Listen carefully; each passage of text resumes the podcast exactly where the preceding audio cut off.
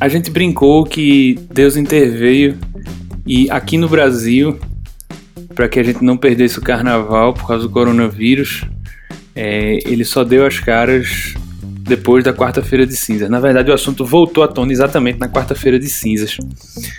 E esse programa está sendo veiculado no, na sexta-feira, dia 10 de abril, que é Sexta-feira Santa.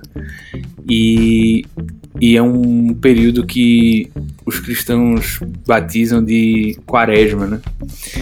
E acho que Deus não interveio porra nenhuma. Ele quis nos forçar a fazer uma quaresma mesmo, porque esse, esse intervalo de tempo que justamente compreende da quarta-feira de cinzas até, até a, a véspera da sexta-feira santa é um, um período de, de, de, de privação, de penitência né, para o cristianismo. E basicamente foi o que o mundo teve que fazer nesse, nesse intervalo de tempo aí. Mas enfim, vamos falar de música, né?